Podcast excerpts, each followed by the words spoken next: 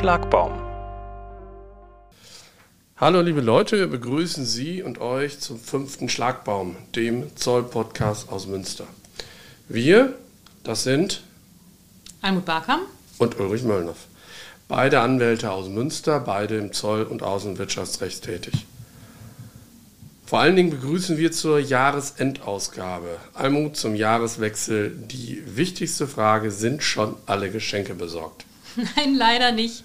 Ich gehöre zu denjenigen, die sich bis zum Schluss ins Getümmel schlagen. Deshalb muss ich nachher noch los. Das dürfte möglicherweise die Eigenschaft von Anwälten sein, Fristen doch ausreichend auszukosten. Und insofern haben wir ja auch noch ein bisschen Zeit. Ich frage jetzt nicht mehr, ob alle Fälle abgeschlossen sind. Oder Besser nicht. oder ob die Tanne schon aufgestellt ist. Wir sollten, denke ich. Das passiert doch traditionell am 24. Am Bei 24. werden wir das ja. machen. Genau so. Der Grund für diesen Podcast ist aber weniger die Frage, wie in den Familien Weihnachten gefeiert wird, sondern mehr die Frage, was hat es eigentlich in diesem Jahr gegeben. Und mit einem ganz kleinen schlechten Gewissen melden wir uns auch, weil wir seit Monaten es bisher nicht geschafft haben, weitere Podcasts aufzunehmen. Das heißt aber nicht, dass wir nicht genug Themen gehabt hätten, aber an denen haben wir halt in den vielen verschiedenen Fallgestaltungen gearbeitet. Ich glaube, Almut, es war ein sehr intensives Jahr, oder? Ja, das kann man sagen. Wir haben wirklich viel zum Thema Russland-Embargo und die daraus resultierenden Folgeprobleme gearbeitet. Da blieb leider wenig Zeit zum Podcasten. Gleichwohl haben wir viele Fragen, die wir in unserem letzten Podcast, der im Frühjahr erschienen ist, inzwischen auch einigermaßen rechtssicher gelöst. Insbesondere die Fragen, die wir uns zum Russland-Embargo gestellt haben. Das war ja sowieso so eine Entwicklung über das Jahr. Es fing damit an, dass die Unternehmen sich gefragt haben, welche Geschäfte noch durch welche Sanktionspakete verboten oder zulässig sind, wo man überhaupt noch welchen Vertrag abwickeln kann. Und Richtung Ende des Jahres wechselten die Fälle dann mehr in Richtung der Frage, ob man sich möglicherweise strafbar gemacht hat, ob man es an einer Stelle übertrieben hat. Und das ist genau das, was wir derzeit erleben, nämlich ganz viel Fragestellungen, die teilweise auch die Arbeit der letzten Monate betreffen, wo wir dann inzwischen auch einige Strafverfahren sehr gut abgeschlossen haben und ein bisschen klarer sehen, was der Gesetzgeber sich dieses Jahr alles zum Thema Embargo überlegt hat. Und das führt uns auch zum eigentlichen Thema dieses Podcasts. Was waren die Schlagworte des Jahres 2022? Und gleichzeitig ist das auch ein kleines Update. Ähm, wir wollen kein Jahresupdate heute mit Ihnen besprechen. Das machen wir zurzeit für ganz viele Industrie- und Handelskammern und für den Reguvis Verlag. Wir wollen aber auf die Themen ansprechen, die wir im Frühjahr in unserem letzten Podcast auch gekommen sind, wo wir aber noch offene Fragen hatten. Das hat sich im Laufe des Jahres in vielen Punkten gelöst. Und ich denke, das allerwichtigste und größte Schlagwort des Jahres war Das Embargo. Das Wort Embargo-Thema. des Jahres für uns. Wir haben im letzten Jahr eine neue Dual-Use-Verordnung gekriegt. Insofern das vergangene Jahr, das Jahr 2021, stand wahrscheinlich im Außenwirtschaftsrecht ganz unter dem Zeichen von Genehmigungspflichten und deren Voraussetzungen. Und im Jahr 2022 hat sich an dieser Front wenig getan, aber wir haben uns, leider muss man ehrlicherweise sagen, sehr intensiv mit einem Embargo beschäftigen müssen, was sich gegen Russland, gegen Weißrussland und gegen einzelne Regionen der Ukraine richtet und was Ergebnis eines ganz fürchterlichen völkerrechtswidrigen Krieges ist, der von Russland angezettelt zurzeit nach wie vor in der Ukraine tobt. Und wir wollen jetzt nicht auf die Bewertung, die juristische Bewertung dieser äh, schlimmen Verbrechen, die da jeden Tag stattfinden, kommen, sondern wir wollen Ihnen und euch ein wenig erzählen, was zum Thema Umgang mit den Embargo-Regeln zu beachten ist, damit das Geschäft bei den einzelnen Unternehmen hier ohne Gesetzesverstöße und im Sinne dieser Embargo-Regel auch abgewickelt werden kann. Ja, der Begriff Embargo wird ja wie selbstverständlich in der Presse und im allgemeinen Sprachgebrauch in diesem Zusammenhang verwendet. Aber wir wollen mal beleuchten, was ist überhaupt ein Embargo? Ja, in der Tat, es steht ständig in der Presse Unser Rechtsgebiet ist fast täglich zu finden. Auch heute wieder in den Berichten des äh, Besuches von Zelensky in Washington. Und gleichwohl wissen in der Tat wenige genau, was ein Embargo ist. Ja.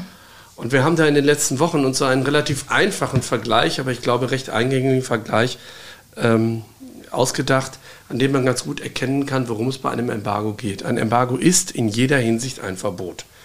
Und wenn man sich überlegt, wie man zu Hause mit, mit Süßigkeiten umgeht, das ist ja sicherlich ein Thema in den nächsten Tagen, dann weiß man, dass diese Süßigkeiten grundsätzlich frei verfügbar sind, aber insbesondere gegenüber Kindern vielleicht in einer gewissen Höhe untergebracht sind. Aber wenn jemand vernünftig fragt, dann ist es überhaupt kein Thema, dann kann man natürlich Schokolade und was auch immer an leckeren Dingen dort zur Verfügung steht, auch essen. Das ist das, was wir Genehmigungspflicht nennen. Das heißt, man darf exportieren, es ist nur zum Zwecke einer Überprüfung verboten. Aber wenn man einen vernünftigen Genehmigungsantrag stellt, dann ist der Regelfall, und das hat das Bundesausfuhramt vor wenigen Tagen auf der ähm, Jahrestagung in Frankfurt auch nochmal bestätigt, dann ist der Regelfall schon die Erteilung einer Genehmigung.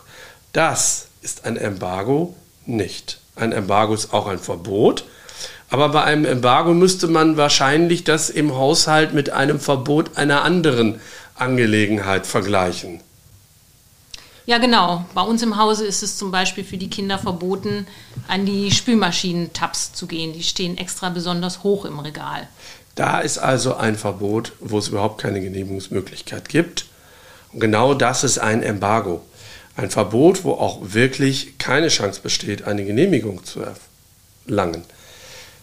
Jetzt gibt es aber in dem Embargo, mit dem wir uns dieses Jahr ganz viel beschäftigt haben, auch ganz viele Genehmigungsmöglichkeiten. Wie würde man die begründen? Die Genehmigungsmöglichkeiten sind im Rahmen einer Embargo-Regelung wirklich nur sehr, sehr isoliert und eingeschränkt. Die bekannteste Genehmigungsmöglichkeit in einem Embargo betrifft Übergangsregeln. Ein Embargo soll natürlich nicht die eigene Industrie treffen, sondern soll die Möglichkeit geben, dass man bereits vereinbarte Projekte noch zu Ende führt, damit keine Einnahmeausfälle bei der eigenen Industrie zu finden sind. Und deswegen hat man auch beim Russland-Embargo zu Beginn für die Nutzung einer Übergangsregel eine Genehmigungspflicht eingeführt.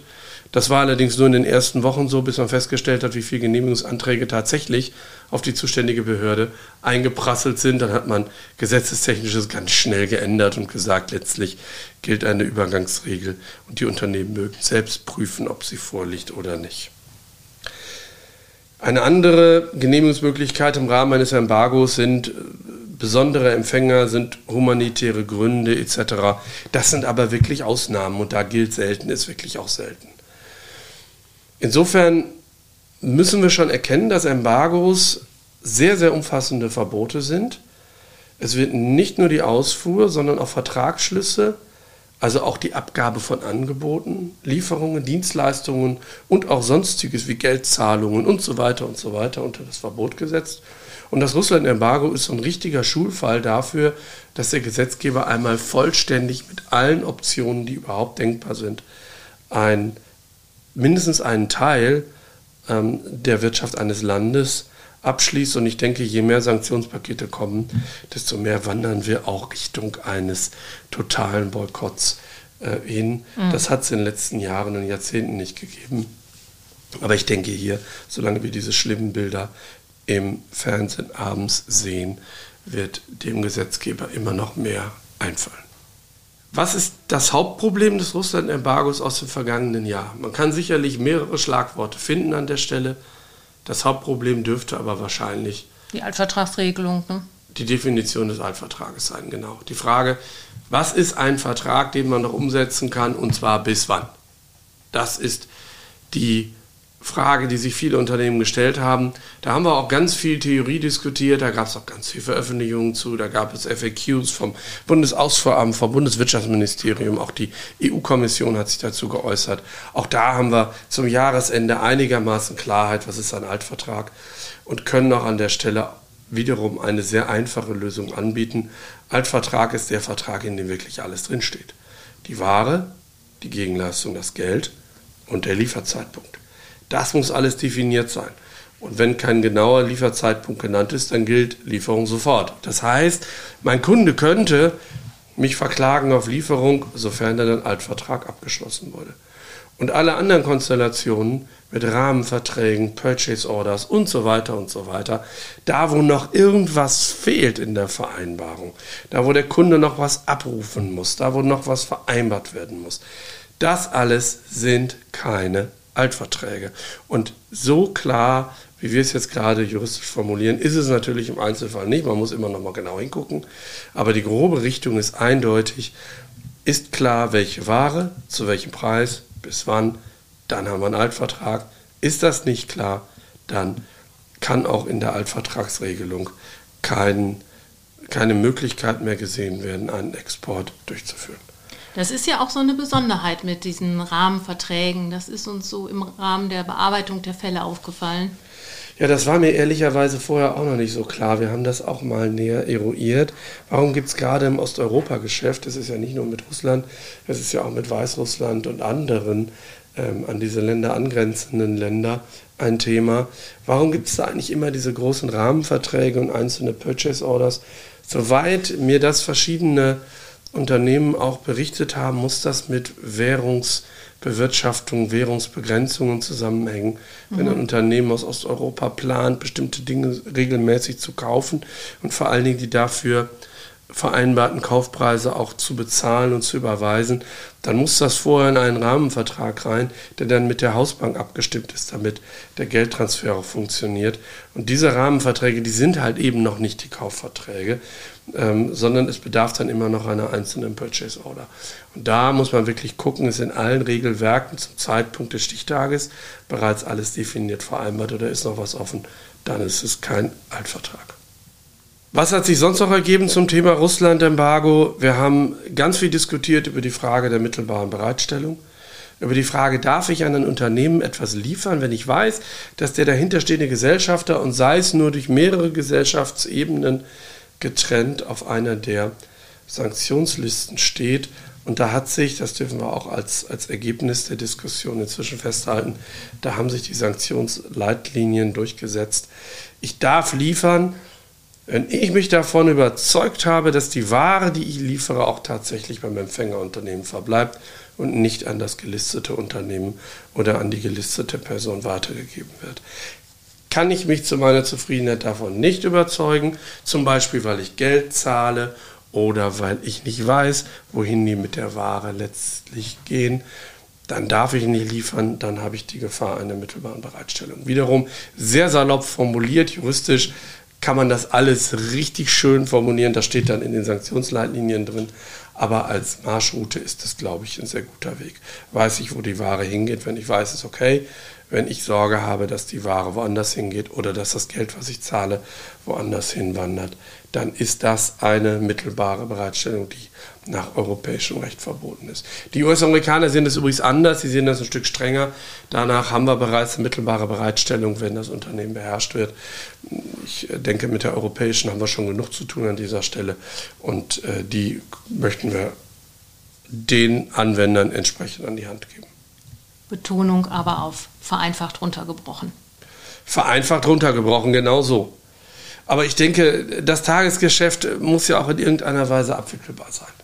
Und wenn dann immer noch Fragen bestehen, wenn dann, wenn dann Abgrenzungsschwierigkeiten bestehen, dann müssen wir halt individuell schauen und in die Originaltexte reinsehen oder wer sie im Internet suchen will. Es sind die Sanktionsleitlinien der ähm, EU.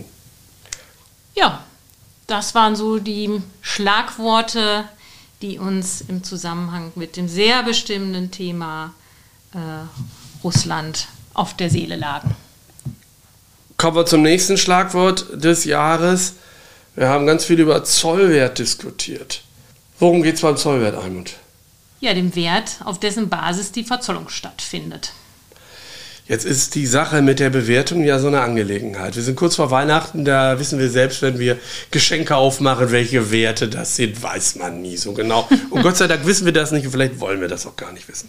Aber auch beim Zollwert haben wir so unsere Diskussionen um Werte. Und die sind teilweise schon fürchterlich alt. Warum? Weil die Regeln zum Zollwert einfach fürchterlich alt sind. Wir haben das mal für einen Fall, an dem wir auch selbst beteiligt sind, recherchiert. Die dürften, also die Regeln zum Zollwert dürften mindestens 70 Jahre alt sein, wortwörtlich. Und seitdem in allen Reformen des Zollrechts eins zu eins übernommen worden sein. Naja, und dann fehlt halt was. Ja, dadurch kommt es immer wieder zu Problemen bei äh, Fallgestaltungen, die halt moderne Produktionsprozesse abbilden, nämlich in Fällen, in denen nicht nur die Ware im Drittland hergestellt wird und in die Union eingeführt wird, sondern wo vielleicht vorher nochmal Entwicklungs-Know-how ins Drittland transferiert wurde per Datentransfer oder ähm, Designleistungen erfolgt sind, also designerische Leistungen ins Drittland transferi transferiert werden, per PDF zum Beispiel. Das sind Fallgestaltungen, wo es immer wieder zu Problemen kommt. Ja, und die können ganz unterschiedlich sein. Wenn wir von modernen Produktionsprozessen reden, dann sind das halt Produktionsprozesse, die man sich vor 70 Jahren gar nicht vorstellen konnte. Du hast ja beispielsweise gerade so eine Angelegenheit, wo, wo Aufkleber in Asien produziert werden wo das Design in Deutschland stattfindet und die Aufkleber wandern dann über weitere Produktionsprozesse in die Ware. Und das sind so viele Stationen und es stellt sich die Frage, was ist eigentlich mit den Designkosten, die aus Deutschland stammen an der Stelle? Oder muss man möglicherweise den Wert der Aufkleber der Ware hinzurechnen? Und so kann man ganz viele verschiedene Konstellationen sich überlegen, wo Werte sind, die möglicherweise einer Sache zukommen. Und da kommen zwei Begriffe, zwei Schlagworte, die immer wieder genannt werden, über die wir auch dieses Jahr viel diskutiert haben. Das sind die Beistellungen und die aufgespaltenen Kaufpreise. Was wird man unter einer Beistellung verstehen? Ja, Beistellungen sind äh, klassische Materialbeistellungen, wie du gerade sagtest. Es wird ein Aufkleber äh, bereitgestellt. Oder wir kennen das auch viel von den Werkzeugbeistellungen. Also da sprechen wir davon, dass tatsächlich Materialien beigestellt werden oder eben, auch das ist geregelt, dass ja, geistige Leistungen heißt es, bereitgestellt werden, also zum Beispiel Skizzen, designerische äh, Leistungen. Ja, oder einfach nur Entwicklungen. Wie häufig ist das so, dass bestimmte Produkte hier entwickelt und äh, außerhalb der Europäischen Union produziert werden? Und wenn ich dann diese Entwicklungen an die Länder außerhalb der Europäischen Union gebe und dort die Produkte produzieren lasse, dann habe ich an dieser Stelle halt die Beistellung, die in den Zollwert mit reinzurechnen ist. Genau, und das andere Schlagwort, was du angesprochen hast, der aufgespaltene Preis, äh, Kaufpreis, das ist so die klassische Fallgestaltung, wenn man eine Ware vor der Einfuhr in die Union nochmal überprüfen lässt und sie einer Qualitätsprüfung im Drittland unterzieht. Da entstehen natürlich auch Kosten und auch die Kosten sind in den Preis einzubeziehen. Zumindest in den meisten Fällen. In den meisten Fällen. In den meisten Fällen. Es gibt ein paar Ausnahmen, aber das sind letztlich, und deswegen erzählen wir das eigentlich auch, das sind immer diese Fallstricke, über die man in Zollprüfungen diskutiert, wenn es denn zu der Frage kommt, ob tatsächlich der richtige Wert für die Ware angenommen ist. Es ist halt eben nicht der tatsächliche Kaufpreis, mit dem die Ware gekauft wurde. Der wird üblicherweise in Zollanmeldungen angesetzt, aber dann übersehen Unternehmen halt die Beistellungen oder die aufgespaltenen Kaufpreise, die zusätzlich hinzuzurechnen sind. Ja, wenn man eben besondere Gestaltungen hat, das ist so unser Anliegen, soll man halt, sollte man prüfen, ob es da Hinzurechnungen gibt. Und da stehen jetzt fürs nächste Jahr auch ein paar Entscheidungen an. Ähm, beim WFH ist einiges anhängig. Da können wir sicher noch mal im nächsten Jahr im Schlagbaum drüber berichten. Ja, da werden wir, denke ich, mal einen eigenen Schlagbaum zu machen, zu den verschiedenen Zollwertfragen, weil das doch relativ kompliziert ist. Auf eine Sache wollen wir nur jetzt schon hinweisen. Ähm, das hat sich auch in diesem Jahr als, als äh, wichtiger Hinweis erwiesen.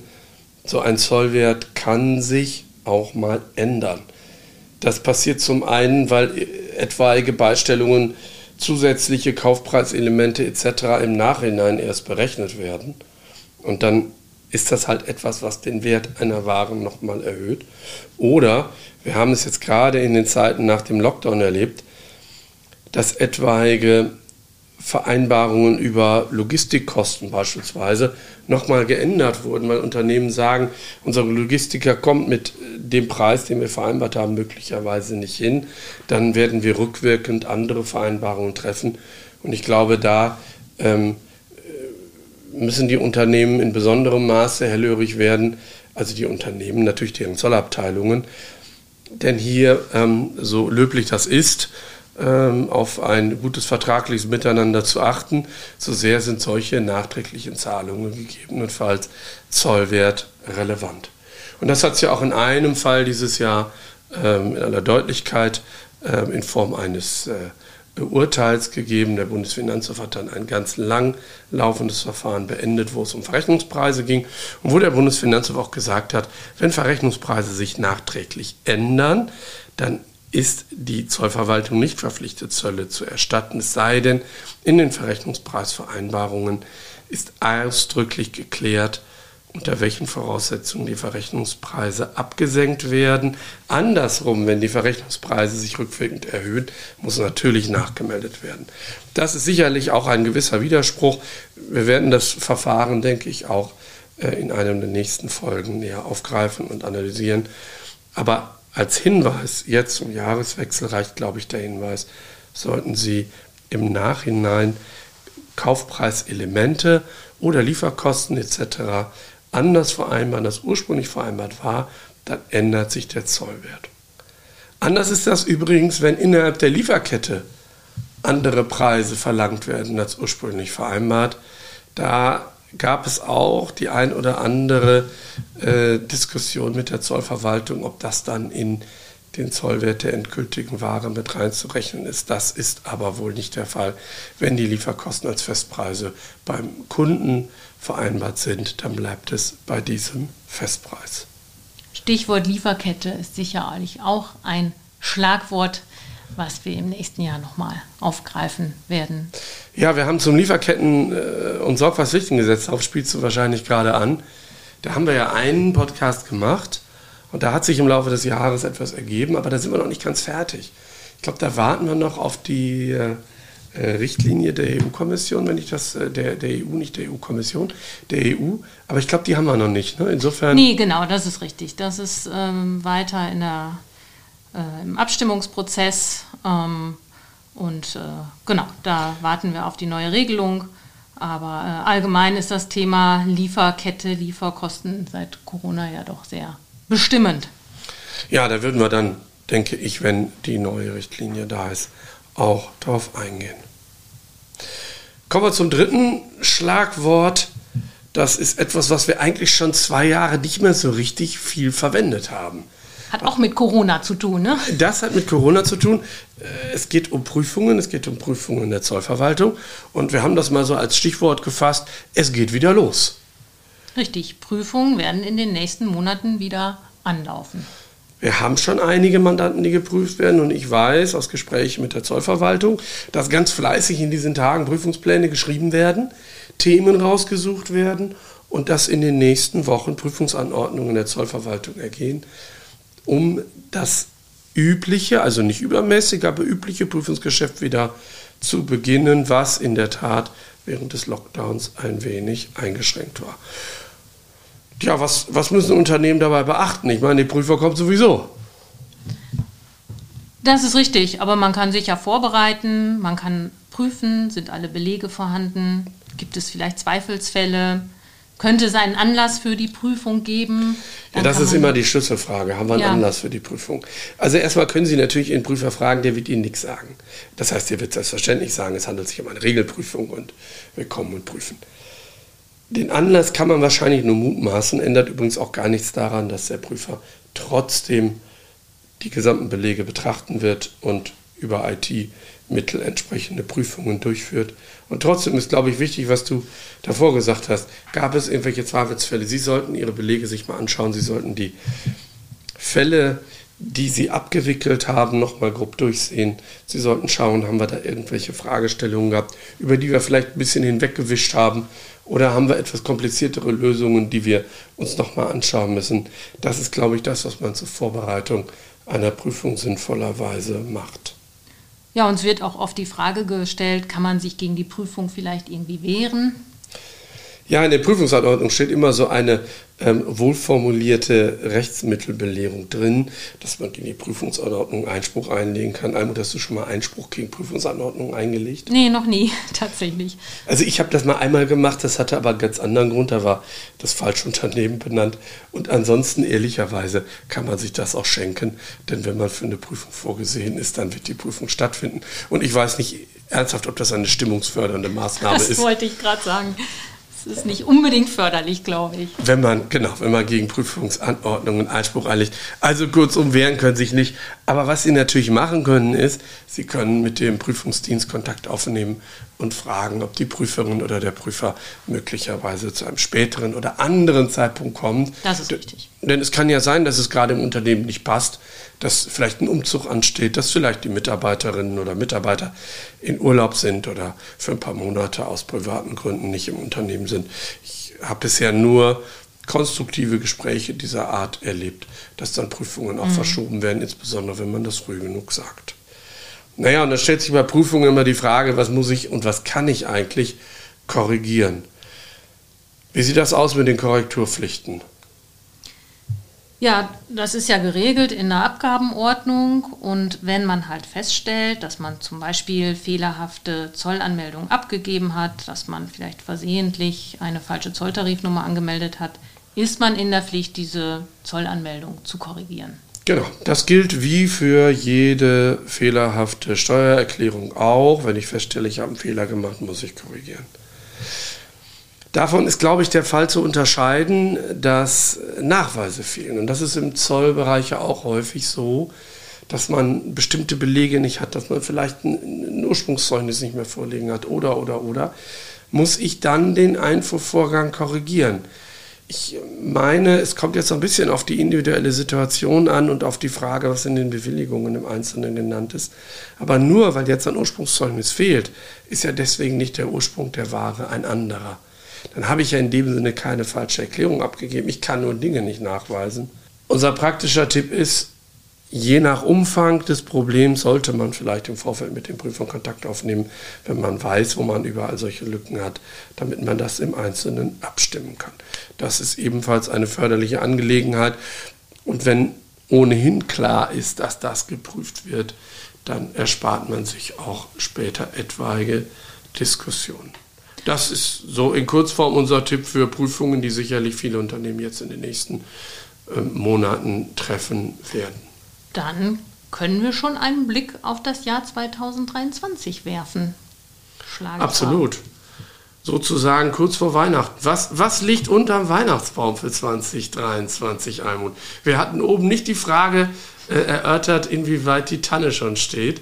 Aber jetzt stellt sich die Frage, was liegt denn unter Weihnachtsbaum in 2023? Also ich glaube, die Unternehmen dürfen erstmal Zinspakete ausbringen. Ich wollte gerade sagen, für das ein oder andere Unternehmen vielleicht äh, ein Zinsbonus.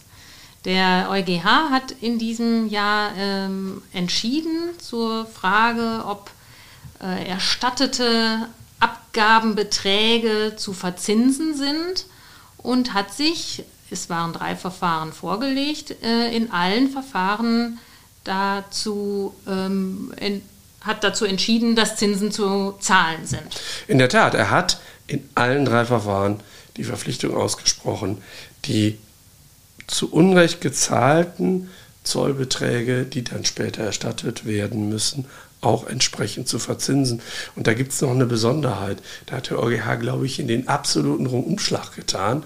Er ist sogar weit über das hinausgegangen, was man nach deutschem Recht an Zinsen kriegen würde. Genau, der EuGH leitet das aus einem unionsrechtlichen Zinsanspruch ab und sagt, es ist die Zeit zu verzinsen, wo das Geld nicht zur Verfügung stand. Das heißt, ab dem Zeitpunkt der Zahlung bis zur Erstattung.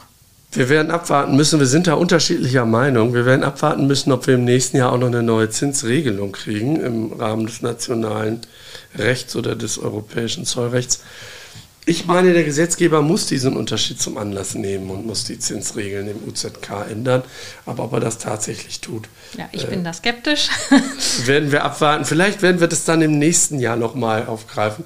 Wir können ja auch so eine kleine Wette abschließen, vielleicht um eine Packung Zimtsterne oder was auch immer für das nächste Jahr, ob denn tatsächlich die Zinsregeln ähm, geändert wurden oder nicht. Ähm, aber wie auch immer, Hauptsache es wird verzinst. Das äh, fand ich immer so ein bisschen schwierig zu argumentieren.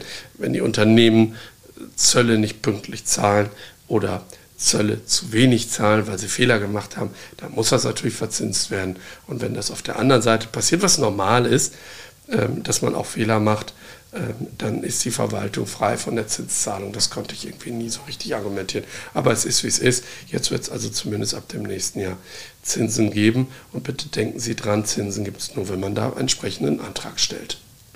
Ja, dann liegt unter dem Weihnachtsbaum auch noch eine zweite Güterlistenänderung. Was für ein schönes Geschenk. Ja, die äh, sogenannte australische Gruppe, also eine der verschiedenen internationalen Vereinbarungen, die ähm, Güter festlegen, für die man Ausfuhrgenehmigungen beantragen muss.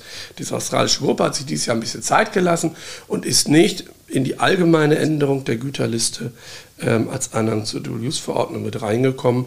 Und deswegen haben die Verwaltungen sich entschieden, sie werden jetzt erstmal eine ähm, äh, Veränderung der Güterliste ähm, äh, veröffentlichen. Im Entwurf kann man sie schon im Internet finden. Und soweit ich gehört habe, soll sie im Januar dann tatsächlich auch am Amtsblatt stehen. Zumindest habe ich sie noch nicht gesehen. Ähm, und dann gilt sie auch am Folgetag. Ähm, und es soll aber im Frühjahr noch eine zweite geben. Da werden dann die neuen Güter der australischen Gruppe dann sein. Also sie werden das große Vergnügen haben, zweimal Güterlisten zu prüfen in diesem Jahr anders als sonst. Ja, da kommt man auch nicht raus. Da kommt man nicht raus und dann weiß man, was man hat. Äh, wenn man so schöne übersichtliche Güterlisten bekommt. Genau. Ja, übersichtlich werden vielleicht auch weitere Guidelines zur Compliance. Was meinst du dazu? Das wird auch, äh, ob unterm Tannenbaum liegen, weiß ich nicht, aber es wird zumindest im nächsten Jahr zu finden sein. Ähm, die äh, Verwaltung hat angekündigt, die Guidelines äh, zu überarbeiten, unter anderem zum Kenntnisbegriff in der verwendungsbezogenen Exportkontrolle wird es Guidelines geben, die sind ja schon das letzte Jahr angekündigt worden. Vielleicht gibt es sie jetzt im nächsten Jahr, zumindest gibt es die konkrete Ankündigung ähm, auf Seiten der Verwaltung und vielleicht bekommen wir auch neue Guidelines zur Compliance. Naja, die große Frage wird sein, was steht da eigentlich drin? Ich glaube nicht, dass es verschärft wird. Ich weiß nicht, wie du es siehst. Nein, ich glaube auch nicht. Wir haben die Guidelines aus 2019 und ähm, die ja schon sehr klar eigentlich definieren, was erwartet wird. Ja, das hat man diesem Jahr vielen Unternehmen aber trotzdem nochmal wieder erklären müssen, dass das schon seit 2019 erwartet wird. Also da auch ähm, für jedes Unternehmen den Hinweis, die Guidelines aus 2019 sind einzuhalten. Aber ich denke, es wird die Stringenz gefordert, in der Umsetzung gefordert. Mhm. Das heißt, die, ähm, äh, die Klarheit von Compliance-Management-Systemen wird sicherlich mit einem äh, besonderen Augenmerk versehen werden. Die naja, Tendenz ist klar, ja. Tendenz ist klar. Mhm. Die Unternehmen müssen sich vernünftig aufstellen. Und dann haben wir noch eine Unbekannte, da wissen wir nicht, was da kommt. Es gibt aus 2022 die sogenannten Wise Person Report. Eine äh, Gruppe von, wie der Name schon sagt, ganz schlauen Menschen, wise persons, die sich Gedanken gemacht haben über die Zukunft des europäischen Zollrechts. Und die fordern in ihrem Wise Person Report, dass äh, zukünftig Unternehmen nur noch Bewilligungen bekommen sollen, insbesondere nur noch AEOs werden sollen, wenn sie über ein gesteigertes Maß an Internal Compliance verfügen und damit dann als Gegenleistung Vergünstigungen bekommen können, die Kontrolldichte verringern, aber bitte nicht zu früh freuen, auch ähm, automatische Datenzugriffe der Zollverwaltung auf die Unternehmen erleichtern. Es wird also dahin gehen, so zumindest der Vice President Report, dass die Zollverwaltung selbstständig aus den unternehmensinternen ähm, IT-Systemen die erforderlichen Daten herausziehen kann. Vielleicht wird man dann sogar dahin gehen, dass nicht mehr für jede einzelne Importlieferung eine einzelne Zollanmeldung stattzufinden hat, sondern vielleicht ähnlich der Umsatzsteuer, dass man monatlich oder wie auch immer abrechnet. Aber das alles wird im Gegenzug begleitet werden mit ganz erheblichen Compliance-Vorgaben. Das ist das, was zurzeit ähm, diskutiert wird. Und im Frühjahr soll ein Entwurf dafür von der EU-Kommission kommen. Mal sehen, ob das wirklich April wird, aber da werden wir sicherlich dann auch darüber berichten, wo denn die Reise hingeht. Die Tendenz ist hier doch auch, die man aus vielen Vorhaben auf europäischer Ebene ablesen kann, dass der AEO einfach immer mehr Bedeutung kommt. Das ist, glaube ich, nicht zu verwegen, das zu sagen. Nein, der AEO wird, wird, wird ein absolutes Schlüsselthema werden. Er hat ja bei der letzten Zollreform ähm, seine Eigenschaft geändert. Das war vorher ein Zertifikat, jetzt spricht man von einer Bewilligung. So richtig kriegt man für den AEO, aber nichts müssen wir ehrlicherweise sagen. Das soll sich ändern. Geringere Kontrolldichte. Geringere Kontrolldichte, wollen wir das Beste hoffen. Ähm, und das soll sich ändern und ich denke, dass das äh, mit einem neuen Anlauf möglicherweise auch gelingen wird. Aber eins muss man ehrlicherweise auch sagen, wenn das Zollrecht jetzt ähm, reformiert wird, dann müssen wir auch feststellen, dass viele Neuerungen, die seit 2013 ehrlicherweise im UZK stehen, wie die zentrale Zollabwicklung oder die äh, Selbstkontrolle, genau, die Selbstkontrolle, dass die immer noch nicht vernünftig umgesetzt sind von den Zollverwaltungen Europas. Und da hat die Wirtschaft auch, glaube ich, ein Thema an Diskussionen mit den europäischen Verwaltungen, wann das, was jetzt vor fast zehn Jahren versprochen wurde, denn auch tatsächlich umgesetzt wird. Und entsprechend gibt es auch einen sogenannten Halbzeitbericht da habe ich mir auch die Frage gestellt, was heißt eigentlich Halbzeit? Heißt das, wir wollen jetzt zehn Jahre so weitermachen ähm, und die Fristen immer weiter nach hinten schieben, bis wann die ähm, Vorteile des UZK tatsächlich eingeführt werden? Naja, wir werden es abwarten. Aber ich denke, auch das wird 2023 spannend werden, wie denn die Diskussionen und in welche Richtung die Diskussionen laufen werden. Sie als Wirtschaft sind sicherlich eingeladen, mit zu diskutieren. Richtig. Und das werden wir auch tun im nächsten Jahr. Wir werden ein paar kleinere designerische Änderungen vornehmen. Unser Infoletter, den wir schon seit vielen Jahren äh, sehr regelmäßig, Almut, dank deiner intensiven Bemühungen um äh, den Infoletter monatlich erscheinen lassen. Diesen Infoletter werden wir ein wenig verändern vom Design her. Der wird im nächsten Jahr auch Schlagbaum heißen, sodass wir dann auch ähm, entsprechend deutlich äh, machen, dass das ein Service ist, den wir als Anwaltskanzlei sehr gerne nicht nur gegenüber unseren Mandanten, sondern gegenüber anderen Unternehmen erbringen. Und was mir auch ehrlicherweise Spaß macht, ist, ähm, äh, über bestimmte Themen auch ein bisschen öffentlich zu diskutieren. Mhm. Ähm, denn ich glaube, es ist wichtig, dass, dass die gesamten Neuerungen, die anstehen, auch ähm, auf möglichst breiter Ebene diskutiert werden. Wenn Sie diesbezüglich Hinweise haben, freuen wir uns. Ansonsten freuen wir uns ganz besonders auf das kommende Jahr. Dass das Jahr 2022 zu Ende ist, ist sicherlich auch positiv zu sehen, weil so viele Themen, die abzuarbeiten waren. Genau, wird Zeit mal ein wenig runterzufahren. Wir wünschen Ihnen und euch schöne Feiertage. Was mir dieses Jahr ganz wichtig ist, ein friedliches Weihnachtsfest. Ich weiß, dass wir das alle nur sagen und schreiben können und dass in der Ukraine weiter gebombt wird, aber auch das ist sicherlich ein ganz, ganz wichtiges Thema, was uns dieses Jahr sehr, sehr intensiv und ich darf mal so offen und persönlich sein, auch persönlich angefasst hat. Wenn man die Nachrichten sieht, man kann es sich nicht vorstellen, vor einem Jahr hätte ich das nicht für möglich mhm. gehalten. Und insofern hoffen wir auch an dieser Stelle im nächsten Jahr hoffentlich auf gute Nachrichten. Ähm, ja, alles Gute im nächsten alles Jahr. Alles Gute wünschen wir Ihnen. Almut, alles Gute dir. Ihnen da draußen alles Gute und ein paar ruhige Tage und im nächsten Jahr sehen und hören wir uns wieder. Würde mich freuen. Tschüss.